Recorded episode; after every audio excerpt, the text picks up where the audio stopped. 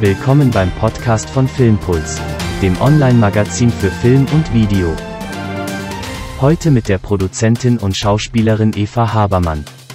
Ich bin Schauspielerin, ich komme aus Hamburg und ich habe angefangen zu Schauspielern mit 17. Ich habe zuerst eine Kindersendung gemacht, Pumuckl TV, wo ich moderiert habe. Dann relativ bald habe ich äh, eben auch eher Filme gedreht und Serien, unter anderem Lex The Dark Zone. Das war so eine internationale Science-Fiction-Serie. Danach viel Serien, einfach auch viele Pilcherfilme, sehr romantisch immer. Und ähm, jetzt bin ich mittlerweile 44. Ich habe, glaube ich, also irgendwie steht das auf der Liste da drauf über in Wikipedia. Ich habe irgendwie oder auf IMDb, ich habe in über 75 Produktionen mitgespielt. Ich glaube mittlerweile sind es 100. Und ähm, ich habe mich aber jetzt auch selbstständig gemacht mit einer eigenen Filmfirma, weil einfach mein großer Traum immer war, selbst Filme zu machen. Und zwar Deswegen auch, weil ich Geschichten erzählen möchte, die ich auch einfach spannend finde, die ich gerne im Fernsehen sehen würde mehr. Und auch, weil ich natürlich als Schauspielerin davon auch was habe, dass ich mich besetzen kann, nicht für irgendwelche Rollen, sondern für Rollen, auf die ich richtig Bock habe. Also einfach was komplett anderes, wo ich sonst oft nicht irgendwie besetzt werde, weil einfach die Leute mich eher so als hübsch und blond und süß irgendwie auf dem Schirm haben und nicht mal anders. Und ähm, ja, und ich habe sehr viel Spaß daran. Ich habe ja mein Leben lang sehr viel Typecasting jetzt ähm, beim ZDF gedreht. Das war auch alles schön. Aber irgendwann ist man aus dem Alter draußen, wo man halt besonders sexy und süß ist und dann muss man sich irgendwie was anderes auch suchen.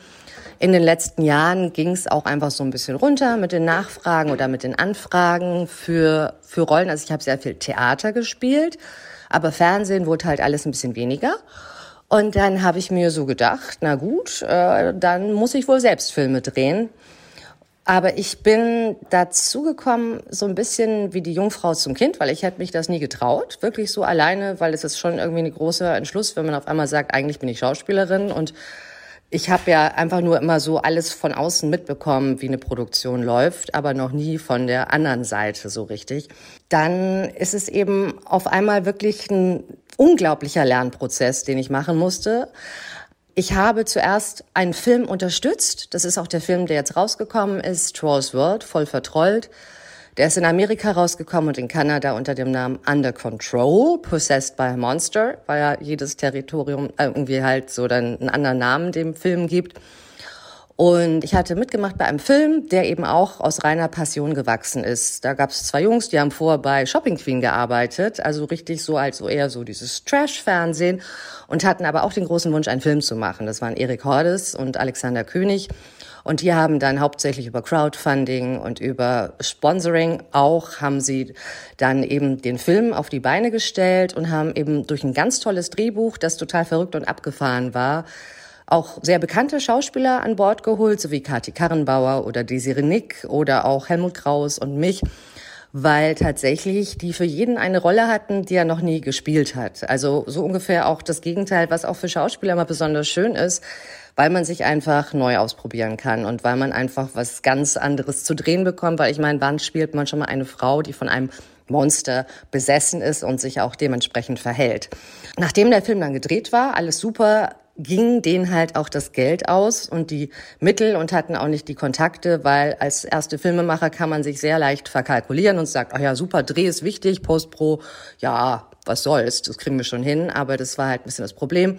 Ich hatte mich sehr gut mit denen angefreundet und haben die mich halt gefragt, ob ich nicht irgendwie Lust habe mitzuhelfen oder ob ich eventuell sie auch finanziell unterstützen kann.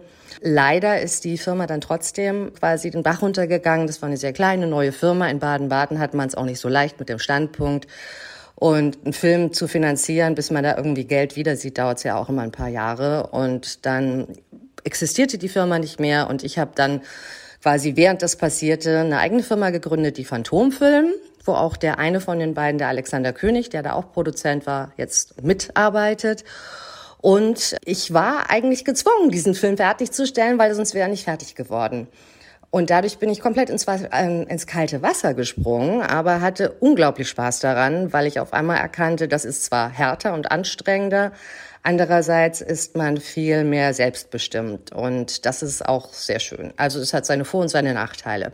Aber die Vorteile sind eindeutig größer, weil man nachher ein Produkt hat, einen Film hat, auf den man richtig stolz ist und das wirklich ist, wo man beim Gesamtwerk dabei war und nicht nur als Schauspieler immer mal ans Set kam, sondern weil man alles, alles, alles von Anfang an miterlebt hat bis zum Ende. Es ist so bei unseren Filmen, ich schaue die an manchen Tagen an und finde die total cool und an anderen Tagen nicht so, je nachdem, wie ich gerade drauf bin.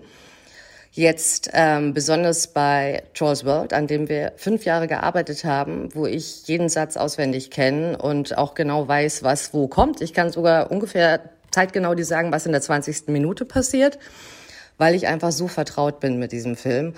Und ähm, bei dem, der ist sowieso sehr, sehr, sehr extrem. Der polarisiert entweder, man findet ihn super und total lustig und lässt sich drauf ein, weil der ist einfach sehr, sehr, sehr eigenwillig und sehr anders als andere Filme und ist deswegen auch so, entweder die Leute finden ihn super oder die Leute finden alles schlecht, also hassen ihn förmlich, weil er sich, weil er einfach keiner wirklichen Norm entspricht. Er ist so, was, wo man sagt, die haben das einfach gemacht. Und der ist eben auch so entstanden durch reine Passion. Die Schauspieler haben alle auf Rückstellungsgage gearbeitet. Das Team, alle, die das gemacht haben, wollten dabei sein und haben daran geglaubt. Von daher transportiert sich auf jeden Fall diese unglaubliche Freude und macht so ein bisschen das wieder wett, was an dem Film alles unprofessionell war in der Entstehungsgeschichte weil wir waren alle begeistert, so hundertprozentig, was wir, was wir taten, wussten wir nicht, aber wir taten es voller Liebe. Und das bringt schon mal eine ganze Menge für einen Film. Bei unserem zweiten Film, da bin ich also bei Die wahre Schönheit, das ist eher so Richtung Arthouse.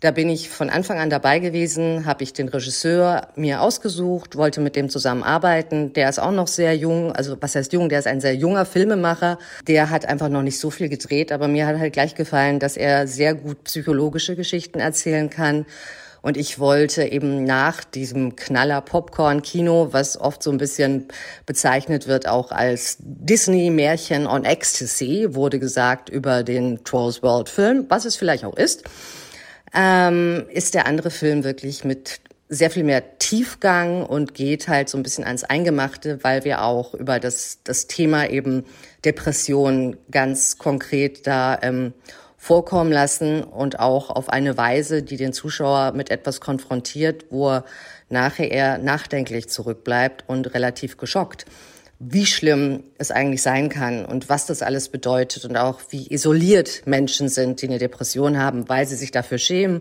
dass sie nicht funktionieren, was besonders, also sie empfinden das so und auch ihre Umwelt sagt, warum bist du auf einmal so lahmarschig und warum bist du die ganze Zeit traurig es ist halt nicht angesagt, so zu sein, weil wir alle immer weiter, immer toller, immer mehr leisten und natürlich uns dann auch orientieren an Vorbildern, die aber auch ihre Probleme haben, aber das kriegt man natürlich dann nicht so mit. Und das war mir ein ganz, also auch so ein Herzensthema und da bin ich super zufrieden. Also den kann ich mir x-mal anschauen und ich krieg da eben auch das Feedback. Ich bin da relativ, also auch kritisch einfach mit allem, aber bei dem Film bin ich tatsächlich sehr zufrieden. Ich bin sehr kindlich und sehr albern und ich bin aber auch sehr tiefgründig und ernsthaft und sehr auch nachdenklich. Und deswegen, es entspricht mir einfach beiden. Vielleicht bin ich als Person auch ein bisschen extrem.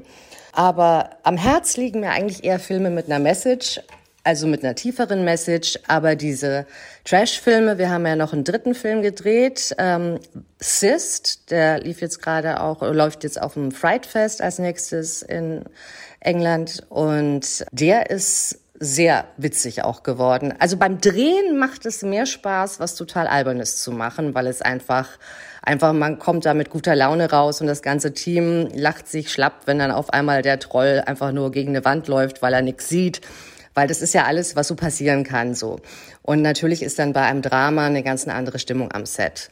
Aber mir selber liegen Filme mit Tiefgang mehr. Also meine Lieblingsfilme sind sowas wie Requiem for a Dream oder also diese ganzen Filme von Darren Aronofsky, die sind einfach für mich so das Größte. Und sowas ähnliches möchte ich auch machen. Ich möchte etwas verbinden, was ein ernstes Thema in einer Form darstellt, dass es eben auch eine breitere Masse anspricht, weil es einfach nicht nur das Thema einem so vorlegt, sondern weil das Thema innerhalb einer Geschichte vorkommt. Aber der Film fängt nicht so an, dass gleich jemand depressiv quasi im Bild setzt und die Welt geht unter, sondern dass es sich eben auch wie im richtigen Leben oft entwickelt von wunderbar auf wirklich ganz, ganz furchtbar und schneller als man denkt. Die wahre Schönheit habe ich über meiner Spartes quasi äh, finanziert. Wie gesagt, das war auch so ein Herzensprojekt. Da habe ich auch in dem Buch mitgeschrieben. Das haben wir zusammen entwickelt, der Regisseur und ich. Krishna Ashubati ist ein Inder. Lustigerweise hatte ich den schon mal getroffen, 2008 bei einem Dreh in Indien, weil der war schon immer sehr filmbegeistert, lebte teilweise bei seinem Vater und hat dort beim Catering mitgeholfen. Und ich habe den 2008 getroffen und er meinte immer, er will Filme machen und ich habe dann damals zu ihm gesagt, du, wenn du mal was machst, sagst einfach Bescheid, ich spiele dann auch umsonst mit, weil ich das einfach cool finde, wenn jemand einfach was macht und sich nicht selber im Weg steht und immer sagt, das kann ich eh nicht, weil man muss ja erstmal ausprobieren, ob man es kann. Und dann kann man ja immer noch sehen, ob es quasi einem liegt oder nicht, auch weil es ist halt sehr viel Arbeit, es ist sehr aufwendig und es ist auch sehr nervenaufreibend, weil natürlich nicht alles klappt. Und weil man immer durch, die Him durch den Himmel geht und dann wieder durch die Hölle. Und ja, es ist wirklich einfach, es war, ist wirklich auf meinem Mist gewachsen und es war es mir auch wert, dann ähm, mein eigenes Erspartes in die Hand zu nehmen. Das ist natürlich auch mal ein Riesenrisiko. Deswegen will man natürlich auch, dass es möglichst gut wird. Aber ich habe jetzt diese ersten drei Filme, die wir gemacht haben, auch eher so gesehen wie so eine Art wie so eine Art Demoband. Das klingt jetzt ein bisschen merkwürdig, aber für unsere Firma ist es wichtig, wenn man so aus dem Nichts kommt, finde ich, dass man gleich richtig loslegt. Und in dem Sinn gibt uns der Erfolg recht, weil ähm, der eine Film wurde halt jetzt also auch in, also Trolls World oder Under Control wurde jetzt auch verkauft in Indien und Sri Lanka und Malediven und Nepal und so in, in Länder, wo ich nie gedacht hätte, dass der Film laufen wird. Und wir sind jetzt sowohl bei dem einen als auch dem anderen Film. Wir haben Wahre Schönheit und Sist beide letztes Jahr gedreht. Gott sei Dank, dieses Jahr hätten wir es ja nicht drehen können. Aber wir sind dann auch sehr gut vorangekommen mit der Postproduktion, weil wir eben ganz viel Zeit hatten, uns darauf zu konzentrieren. Und da sind wir jetzt in Gesprächen mit, mit Distributoren. Und also es scheint alles gut zu laufen bisher. Es ist natürlich auch ein Risiko. Also so reich bin ich nur auch nicht. Aber es ist jetzt nicht so, dass ich irgendwie meine Altersversorgung da reingegeben habe. Aber für einen Traum lohnt es sich auch zu zahlen, weil das Glück, der dabei raus, das dabei rauskommt, einfach es wert ist und die Freude und den es ist ja in Deutschland auch so, du musst eigentlich vorher schon Filme gemacht haben, damit du Förderung bekommst. Das ist natürlich auch mit ein Grund. Und für den nächsten Film der ein sehr ernstes Thema haben wird. Der heißt Broken Crown und ich werde das vermutlich, hoffentlich mit Damien Harper zusammen schreiben. Also der wird es schreiben. Der macht ja sehr viel Arthouse oder nur Arthouse und ich möchte, dass das halt ein ganz faszinierender Film wird auch und der dreht sich um das Thema Vergewaltigung unter K.O.-Tropfen weil das einfach auch so ein Thema ist. Ich liebe Themen, wo andere Leute sagen, hm, kann man das überhaupt erzählen? Aber ich mag auch einfach die Herausforderung. Also oberflächlich geht es um Vergewaltigung unter K.O.-Tropfen. Unterflächlich geht es eigentlich oder darunter geht es darum eigentlich um Narzissten, um die, um den Mechanismus der Narzissten, weil in dem Fall ist es, dass die Hauptrolle eben unter K.O.-Tropfen gesetzt wird an ihrem Geburtstag, um reinzufeiern mit einem Pärchen, das sie gut kennt und sie findet sich sechs Stunden später in einem Hotelzimmer wieder und wird gerade von dem Mann, von der Frau irgendwie halt, äh, ja, vergewaltigt. Und ähm, das ist einfach insgesamt eine sehr spannende Geschichte, wie Narzissten vorgehen. Mit diesem Täuschen, mit dem Benutzen, mit dem halt über, über Leichen gehen, weil ihnen alles andere egal ist. Weil auch hier, und wenn man was nicht kaufen kann, dann holt man sich einfach anders, weil betäuben kann man jeden. Wenn ich was will, dann schaffe ich das auch, weil ich unglaublich fleißig bin. Also ich würde mir jetzt nichts vornehmen, was total utopisch ist. Also ich denke jetzt nicht, dass ich jetzt irgendwie in Hollywood da groß damit rauskomme, aber Independent ist super und ich glaube, da ist einfach auch letztendlich nach solchen Filmen ist auch ein Bedarf, finde ich da, weil man muss nicht auch sagen, das ist jetzt rein Arthouse, sondern Ich möchte die Filme so machen, dass es eben auch eine weitere, also eine größere Menge an Menschen erreicht und nicht, dass sie gleich sagen, oh, ein Vergewaltigungsfilm will ich nicht sehen.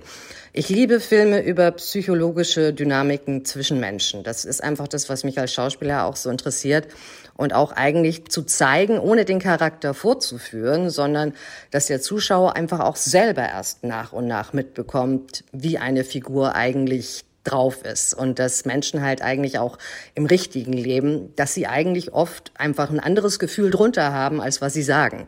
Also man spielt der Schauspieler ja oft jemanden eigentlich, der lügt, weil wir lügen sehr oft am Tag, weil wir sagen, uns geht's gut, obwohl uns nicht gut geht. Also ich finde es immer spannend, da auf mehreren Eben zu, Ebenen zu forschen. Und das gilt für die Filme genauso. Wenn ich etwas starte, glaube ich dran. Und wenn ich an etwas glaube, brauche ich auch ein ganz dringendes Bedürfnis in mir, diese Geschichte zu erzählen, weil ich dran glaube, dass sie einfach gut ist auch und dass sie unterhalten wird und dass die Leute sie verstehen werden und sich berührt. Also ich will Leute immer berühren mit den Filmen. Ich möchte, dass die Leute mitleiden, dass sie sich mit verlieben, dass sie mit den Leuten lachen. Ich möchte Geschichten erzählen mit lebendigen Charakteren, die wirklich echte Menschen sind und mit denen man sich identifizieren kann weil ich eben auch weiß, wenn du nicht alles gibst, dann hast du keine Chance, weil dafür ist das Business einfach viel zu schwierig und viel zu überlaufen auch und weil jeder das ja eigentlich irgendwie machen will. Und dann musst du schon Vollgas geben. Und ich bin auch ein sehr großer Macher. Und ich glaube einfach auch daran, dass was Schlimmeres als ein Nein wird nicht passieren, wenn ich jemanden frage, ob der Lust hat mitzumachen. Also ich bin da auch total ich bin da auch total ähm, schambefreit. Also ich gehe auch zu irgendwelchen Bands hin, die man auch kennt und sagt, wir hätten euren Song so gerne. Guck mal, wir haben ihn jetzt schon mal angelegt unter die Szene. Dann kann man ihn zeigen und die sagen, oh, das kommt ja super. Und dann kann man immer noch verhandeln. Aber ich bin auch super ehrlich, sag den Leuten halt, es ist nur das da, ich zahle euch allen das Gleiche jetzt. Also jetzt nicht bei den, bei den Musikern, muss man gucken, welchen Song man haben möchte. Aber ich will auch nur mit Leuten arbeiten, die halt wirklich das dann machen aus, aus Begeisterung, weil das Zahlen kann ich derzeit noch nicht. Die Zweifel sind dann eher so an anderen Ecken, wo man dann enttäuscht ist, weil man irgendwie auch verarscht wurde oder um Geld betrogen wurde, was halt auch gang und gäbe ist, besonders in der Independent-Szene. Man wundert sich da echt, was da so alles passiert. Ich kenne das auch von anderen Regisseuren, die dann Stress haben mit dem Kameramann und dann gibt der Kameramann einfach den Film nicht mehr raus. Und also was da alles los ist, das ist halt so ein bisschen, naja, es ist noch wilder als der normale Markt weil einfach sehr viele Leute da unterwegs sind, die halt auch noch nicht so viel gearbeitet haben, die auch somit keinen Ruf zu verlieren haben. So ist es halt so ein bisschen. Also ich stelle es mir so vor, dass es in der Independent-Szene schwieriger ist als im, auf dem richtigen Filmmarkt. Dass man eben auch wirklich gucken muss, dass alle Leute wirklich auch glaubwürdig und vertrauenswürdig sind und auch ähm, nicht versuchen, einem irgendwie nachher irgendwie einen Strick daraus zu drehen, dass sie sagen, ja, eigentlich möchte ich jetzt noch das haben, auch wenn man einen Vertrag hatte. Es ist gar nicht so einfach. Der allerwichtigste Tipp, der aller, aller, aller, aller, allerwichtigste Tipp. Hab mit jedem einen Vertrag, in dem ganz klar steht, was er bekommt, was er, was er leistet, was er macht, weil ohne Vertrag, das ist das Allerschlimmste, was einem passieren kann. Zweiter Punkt, der sogar noch wichtiger ist, dass man vorher sich darüber bewusst wird und auch mit jemand, von jemandem beraten lässt, Zweck des Budgets, weil Postproduktion frisst einem alle Haare vom Kopf, weil es kommt immer noch irgendwas Neues dazu. Es wird dann immer teurer und es sollte nicht passieren, dass man auf einmal steht und kein Geld mehr hat und verzweifelt dann Investor sucht, es ist wirklich, am wichtigsten ist, dass man das Budget stehen hat und Verträge macht. Das ist das A und O, damit einem möglichst kein äh, Unfall passiert, dass auf einmal man nicht weitermachen kann, weil einem das Geld ausgegangen ist. Und es ist halt auch schwierig, wenn man mit Leuten dreht, denen man wenig zahlt, kann man weniger verlangen insgesamt, weil wenn Leute aus Leidenschaft was machen, dann können sie auch sehr leicht sagen, nach der irgendwie am Tag, wo alles nicht so schön läuft, sind sie halt auch sehr viel unzufriedener, weil sie sagen, ich habe heute keinen Spaß, warum und Geld kriege ich auch nicht, was ist hier los? Und weil man kann auch nicht immer Spaß haben. Also ich versuche das auf der anderen Weise dann wieder gut zu machen, indem ich dem Team einfach ein ganz tolles Catering hinstelle, indem ich dem Schauspieler trotzdem dann ähm, einen Trailer gebe oder dem Make-up-Department, das einfach dass einfach bestimmte Grundsituationen nicht aufkommen, dass ein Schauspieler im Regen im Wald sitzt und auf seinen Auftritt wartet oder dass das Team total frustriert ist, weil es schon zum zehnten Mal McDonald's gibt oder so. Essen ist auch immer wichtig fürs Team. Das kommt jetzt eher für den Dreh dann. dann aber auch noch vor den Verträgen erstmal Leute wirklich auf Herz und Nieren prüfen, ob das auch wirklich so ist, dass, dass man wirklich mit denen arbeiten möchte, dass man sich auch umhört.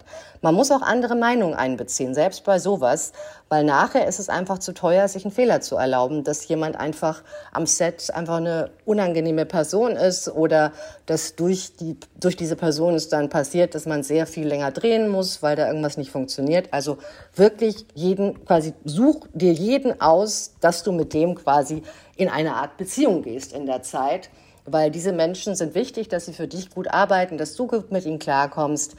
Weil ähm, beim Low-Budget-Film ist es so, wenn du keinen Spaß hast, fangen die Leute an, sehr ungemütlich zu werden. Was ich verstehen kann. Weil man hat ja gesagt, komm, wir machen das als Leidenschaft und aus Spaß. Und danach hatten wir ewig lange Drehtage. Das ist einfach nur furchtbar. Produktionsleiter ist ganz wichtig, weil du hast als Produzent, insbesondere wenn du mitspielst oder wenn du zwar auch ein Team hast, das du Dispo schreibt und alles organisiert im Hintergrund, es muss einer da sein, der nur auf die Zahlen achtet weil das ist einfach auch ganz wichtig. Das war mir auch nicht so klar. Ich dachte einfach, auch Film macht man aus Luft und Liebe, aber das ist wirklich nicht so. Also man macht's, aber die andere Seite gibt's eben auch. Und wenn man die ignoriert, wird man sehr viele Fehler machen. Ich habe auch schon viele Fehler gemacht, die mich einfach nur Geld gekostet haben, was sehr ärgerlich war. Also zum Beispiel, wir hatten für, ein, für eine Postpro hatten wir ein, ein Tonstudio und die haben dann gesagt, wir machen euch das ganz toll und auch für einen günstigen Preis. Und dann haben sie letztendlich einfach nur ihren Praktikanten daran gesetzt, weil sie halt keine ähm, Leute da ähm, quasi rein investieren wollten in die Arbeit, die sie sonst für die bezahlten Jobs brauchen. Was dann zur Folge hatte, dass wir nie zufrieden waren und irgendwann, obwohl wir die schon halb bezahlt hatten, halt das Tonstudio wechseln mussten. Das ist dann halt auch am falschen Ende gespart. Deswegen einfach, man muss sich die Leute sehr genau aussuchen und auch überprüfen und nie, nie Sachen komplett überstürzen. Das ist mein großes Problem, dass ich so leidenschaftlich und auch so begeisterungsfähig bin, dass ich einfach oft vor lauter Freude an der Kreativität bestimmte Sachen nicht sehe. Weil ich immer denke, die Leute sind genauso wie ich und wenn sie was sagen, dann meinen sie es auch und halten es auch. Aber da kommen wir wieder auf die Verträge zurück. Verträge. Ich bin jetzt 44 und irgendwie bin ich jetzt auch bereit. Ich hätte es früher auch gar nicht gekonnt, weil ich kann jetzt auch Verantwortung übernehmen und auch eben nicht nur lieb und nett sein. Man muss tatsächlich lernen, auch sehr ernst und klar mit Leuten zu reden oder auch mal Leuten den Marsch zu blasen, weil sonst wirst du auch ausgenutzt. Weil ich bin eigentlich immer so, ach ja, alle sind toll, aber einfach, ich will es jetzt gar nicht so schlecht machen alles. Ich sag nur einfach nur insgesamt Vorsicht, mehr denken, mehr überlegen, nicht davon davontragen lassen, dass man sagt, wow, wir drehen Film und wie geil und ich liebe das alles. Das gehört dazu, aber die andere Seite sollte man nicht außer Acht lassen. Also die nehmen, also das Team nimmt mich schon ernst. A, suche ich mir auch immer die Leute aus, die ich ernst nehme und die ich gut finde und die eben auch was von mir halten. Ich will ja nicht jemanden haben, wo alle hinter meinem Rücken dann irgendwie lachen, wenn ich als Produzentin am Set rumlaufe. Was für mich sehr interessant ist, wenn ich so eine Rolle spiele wie die Mona bei Die wahre Schönheit, weil ich spielte eben eine Alkoholikerin, die dann Depressionen hatte und mit Schmerztabletten nur noch über die Runden kam. Und dann solchen Drehtagen, also ich hatte irgendwie sechs Drehtage bei der wahren Schönheit, habe ich denen von Anfang an gesagt, Leute, ich bin heute die Rolle ich bin heute anders, ich kann nicht für euch wirklich da sein, ich werde morgen wieder für euch da sein. Und dann war ich halt einen Tag, ich saß irgendwo rum und habe ein bisschen geweint oder habe mir, also halt mich total richtig da eingegroovt auf diese Rolle. Und dann fragte mich der Aufnahmeleiter schon immer so, geht's dir gut? Alles okay? Ich so, du, alles super, ich bin nur heute die Rolle. Ich kann jetzt nicht ständig rein und raus gehen, weil ich muss dementsprechend mich ausfühlen und muss sehr viel in mir rumkramen, dass ich da ordentlich viel schlimme Erlebnisse reinbringen kann und mitfühlen kann. Und das kann ich kann nur das eine oder das andere. Ich glaube auch nicht, dass ich gleichzeitig Regie führen möchte und ähm, und Produzentin sein möchte. Oder also ich möchte eigentlich also wirklich gucken dann, dass ich an dem Tag, was ich da mache, dass ich es richtig mache. Deswegen konnte ich mir zum Beispiel nicht vorstellen, Regie zu führen und mitzuspielen. Weil das finde ich einfach, es sind zwei komplett verschiedene Berufe in dem Sinn und beide sind halt, sind sehr, tragen sehr viel Verantwortung und das, ich kann mich jetzt nicht so teilen. Insbesondere da ich eben auch so von der Seite da jetzt gerade reinwachse und mir alles selber aneigne. Ich hatte irgendwie für mich so eine Art Crashkurs im Produzententum in den letzten drei Jahren. Aber ich glaube, den wollte ich mir auch ein bisschen geben. Und die Leute nehme ich sehr ernst, einfach auch, weil ich dann auch die Möglichkeit habe, anders aufzutreten, weil ich bin anders, wenn ich Schauspielerin bin oder wenn ich Produzentin bin. Das sind zwei verschiedene Paar Schuhe, einfach auch vom Auftreten her. Und ich versuche eigentlich als Produzentin immer es allen, dass alle zumindest sich wohlfühlen. Das ist mir das Allerwichtigste, wenn ich da bin. Als wir mit den Jugendlichen gedreht hatten, wir hatten ja auch Emma Schweiger und Lili Liefers und Mascha Paul, also sozusagen die Next Generation. Weißt ja, das ist Christiane Pauls Tochter und so weiter. Und das war, war ganz toll. Und ich habe denen halt auch immer einen Coach ans Set gestellt, also nicht nur eine Betreuungsperson, sondern einen Coach, der mit denen wirklich arbeitet. Und das war einfach wirklich sehr, sehr, sehr viel wert. Ich bin insgesamt ein ziemliches Energiebündel und äh, da kann man mich teilweise nur in gewissen Dosen, äh, quasi in einer gewissen Dosis genießen, weil man dann sagt, boah Gott, ist die schon wieder unter Strom. Das macht mich aus und das ist wahrscheinlich auch so eine Art Erfolgsgeheimnis, dass ich einfach jemand bin, der sehr, sehr viel Drive hat und sehr viel Willensstärke einfach. Es ist ja, es ist sehr schwer so zu vergleichen, weil wenn ich vor Schauspielerin bin, habe ich den Vorteil, dass wenn ich zum Beispiel bei einer Schauspielagentur anrufe von irgendeinem Schauspieler und sage, ich hätte ihn gern, dann hören die auf jeden Fall erstmal zu, weil wenn ich sage Eva Habermann, dann kennen die mich halt irgendwie aus dem Fernsehen oder aus der Branche und du kriegst eine andere Aufmerksamkeit. Und es ist auch so, wenn du anrufst, haben sie das Gefühl, das hat mehr Hand und Fuß, weil die will sich auch nicht ihren Namen verderben, als wenn da irgendwie sonst jemand anruft, den sie gar nicht kennen. Und über die Schiene komme ich halt auch letztendlich in Berührung mit sehr vielen Künstlern. Und da ich selber Künstler bin, also jetzt, da meine ich jetzt nicht die Agenturen, sondern bei Schauspielern, ich, ich, ich, ich kann Leute einfach so begeistern. Und das ist aber auch die Möglichkeit, weil ich eben die Leute auch schon so lange kenne. Ich bin sehr vernetzt. Wenn jemand mit 20 sagt, so, ich weiß gar nicht, ob ich Schauspieler werde oder Filmproduzent oder Filmemacher oder Regisseur, das ist halt was ganz anderes, wenn du schon dein halbes Leben oder mehr als dein halbes Leben in der Branche wagst und Leute kennst und auch von einer anderen Sicht das immer gesehen hast. Weil selbst wenn du einfach nur dabei bist, kriegst du ja auch immer mit, was so passiert, ähm, was nicht läuft. Du, du lernst ja sehr viel einfach, wenn du deine Ohren spitzt und einfach deine Augen aufmachst. Was ich festgestellt habe, dass das Produktionsbüro wirklich am härtesten, also nicht am härtesten arbeitet, aber das sind immer die Sündenböcke für alles. Ich habe bei der Wahren Schönheit haben wir auch Produktionsbüro gemacht und wann immer irgendwas nicht da ist, selbst wenn es regnet, das Produktionsbüro ist schuld. Und das ist eigentlich die, undankste, die undankbarste Aufgabe am Set, weil irgendjemand muss ja schuld sein. Wenn was falsch disponiert ist, nein, nein, das ist die Produktion. Ah, ah, ist nicht immer so. Wenn du kein gutes Drehbuch hast, du kannst so noch so viel machen, es wird dadurch nicht besser, dass du es nachher anders schneidest. Eine schlechte Geschichte bleibt eine schlechte Geschichte. Aber es ist leider auch so, dass du eine tolle Geschichte auch total kaputt drehen kannst, indem du einfach das Ganze einfach falsch aufnimmst. Aber das Drehbuch ist das A und O, dass es spannend ist. Und gerade würde ich jedem jungen Filmemacher sagen, versuch nicht irgendwas zu kopieren. Mach etwas, was aus deinem eigenen Leben ist. Schreib ein Buch, was dich selber wirklich auch bewegt und eine Geschichte, wo du auch durchhältst, zur Not fünf Jahre dran zu arbeiten, weil sonst hast du irgendwann auf äh, keine Lust mehr und versuch nicht irgendwie auf Teufel komm raus was zu machen, was eh ankommt. Erzähl deine Geschichte, bring dich da ein, trau dich, etwas zu machen, was andere nicht machen. Auch unter dem Risiko, dass irgendjemand nicht mag oder so. Oder dass es anengt. Aber mach dein eigenes Ding und mach was, was eben auch in dem Sinn nur du machst, was so unverwechselbar ist, dass diesen Film hättest so nur du gemacht. Also ich sage es mal, oft ist ja so bei jungen Filmemachern, die sind ja gleichzeitig Drehbuchautor, dann sind sie auch noch irgendwie Regisseur, dann sind sie auch noch Produzent, man ist ja am Anfang alles. Erstmal finde ich, dass jeder einfach versuchen sollte, was auf die Beine zu stellen, weil es gibt nichts Schlimmeres, als wenn man am Ende seines Lebens zurückguckt und sagt, hätte ich doch das gemacht oder hätte ich das gemacht würde ich sagen, lieber mach es und dann scheiter lieber daran, als dass du sagen musst, ich habe es nie probiert und hätte ich doch. Dankeschön.